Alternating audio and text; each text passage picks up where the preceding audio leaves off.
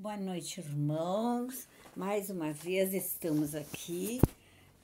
Esse trabalho de evangelho no lar, lá da casa, da nossa casa espírita, Lália Nogueira, para levar a cada um dos nossos irmãos esse momento difícil que nós estamos passando, mas muito importante para todos nós, porque estamos reunidos com a nossa família, aprendendo, renovando aquele carinho todo especial que deve ter no laço de família. E hoje, então, novamente estudando o capítulo 7, que é Bem-aventurados pobres de espíritos. E nós hoje vamos ver o item 7, 8, 9 e 10.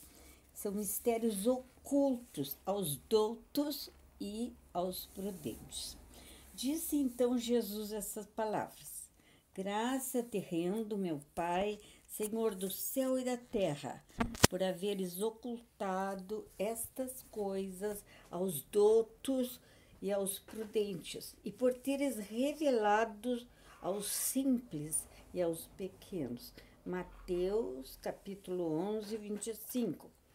Pode parecer singular que Jesus renda graças a Deus por haver revelado essas coisas aos simples e aos pequenos, que são os pobres de espírito, e por as ter ocultado os doutos e aos prudentes mais aptos na aparência a compreendê-las. É que cumpre-se entenda que os primeiros são os humildes, são os que se humilham diante de Deus e não se consideram superiores a toda a gente.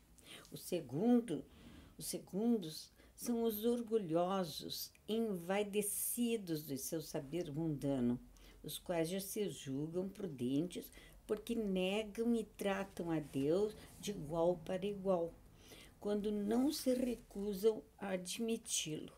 Portanto, na antiguidade, doto era sinônimo de sábio. Por isso é que Deus lhe deixa a pesquisa dos segredos da terra e revela os do céu aos simples e aos humildes que diante dele se prostram. O mesmo se dá hoje com as grandes verdades que o Espiritismo revelou. Alguns incrédulos se admiram de que os espíritos, tão poucos esforços, façam para os convencer. A razão está em que estes últimos cuidam preferentemente dos que procuram de boa fé e com humildade a luz dos que daqueles que se supõem na posse de toda a luz e imaginam talvez que Deus deveria dar-se por muito feliz em atraí-los a si, provando-lhes a sua existência. O poder de Deus se manifesta nas mais pequeninas coisas, como nas maiores. Ele não põe a luz debaixo do arqueire. Por isso é que a derrama em ondas por toda parte, de tal sorte que só cegos não a veem. A esses não quer Deus abrir a força os olhos, dado que lhes, lhes é apraz tê-los fechados. A vez deles chegará, mas é preciso que antes sintam as angústias das trevas e reconheçam que é a divindade e não o acaso quem lhes fere o orgulho. Para vencer a incredulidade, Deus emprega os meios mais convenientes conforme os indivíduos, conforme os indivíduos. Não é a incredulidade que compete prescrever-lhe o que deve fazer, nem lhe cabe dizer. Se me queres convencer, tens de proceder dessa ou daquela maneira, em tal e tal ocasião. Por essa ocasião é a que mais me convém. Não se espantem, pois, os incrédulos de que nem Deus, nem os espíritos, que são os executores da sua vontade, se lhes submetem às exigências. Inquiram de si mesmo o que diriam se o último dos seus servidores se lembrasse de lhes prescrever fosse o que fosse. Deus impõe condições e não aceita que lhe queiram impor. Escuta bondoso os que a ele se dirigem humildemente, e não os que se julgam mais do que a ele. Perguntar-se-á: não poderia Deus tocá-los pessoalmente por meio de manifestações retumbantes, diante das quais se inclinasse os mais obstinados incrédulos? É fora de toda dúvida que poderia. Mas então, que mérito teriam eles? E ademais, de que serviria? Não se vê em todos os dias criaturas que não cedem nem a evidência, chegando até dizer: ainda que eu visse, não acreditaria, porque sei que é impossível. Esses, se se negam assim a reconhecer a verdade, é que ainda não trazem maduro o espírito para compreendê-la. Têm o coração para senti-la. O orgulho é a catarata que lhes tolda a visão. De que vale apresentar à luz a um cego? É necessário que antes se lhe destrua a causa do mal. Daí vem que o médico hábil, Deus primeiramente corrige o orgulho. Ele não deixa o abandono àqueles de seus filhos que se acham perdidos, porquanto sabe que cedo ou tarde os olhos se lhes abrirão.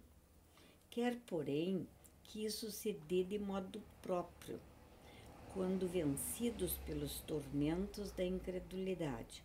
Eles vêm de si mesmo lançar-lhes nos braços e pedir-lhe perdão, quais filhos pródigos. Então, muito importante essa lição, principalmente no momento que estamos vivendo, onde cada vez mais devemos ser humildes. A humildade que é mais importante, deixar de lado o orgulho, a vaidade, o egoísmo, isso tudo são pragas que vão terminar com a nova era que está se iniciando. É muito importante nós entendermos que nós vamos, estamos saindo do mundo de provas e expiações para entrar no mundo de regeneração onde na certa vai vencer o bem e o amor. Então, meus queridos irmãos, vamos passar esse momento, embora difíceis para todos nós, mas um momento que temos que ter paciência para depois podermos usufruir das glórias. E que Deus abençoe a todos nós que estamos escutando esse evangelho, muito importante, a palavra, a interpretação de Jesus, dos Espíritos né, que nos dirigem. E é importante também a nossa casinha espírita Lália Nogueira, que ela não. Esse momento está com as portas fechadas, mas se apresenta aqui, conversando, passando desses ensinamentos tão importantes que Jesus nos deixou. Vamos agora, nesse instante, meus queridos e amados irmãos, caminhar na nossa casa, trazendo a paz, a tranquilidade, o amor por todas as dependências do nosso lar, desde a porta da frente até o fundo, e vamos pedir a Jesus que nos dê amparo, proteção e principalmente a abnegação, a humildade que é importante. E vamos pedir também a esses médicos abnegados do espaço que coloquem nas águas que estão certamente nas jarras, em cada lar, o medicamento para a cura do corpo, o equilíbrio e a harmonia do espírito. E que a paz de Deus e de Jesus permaneça com todos os queridos irmãos.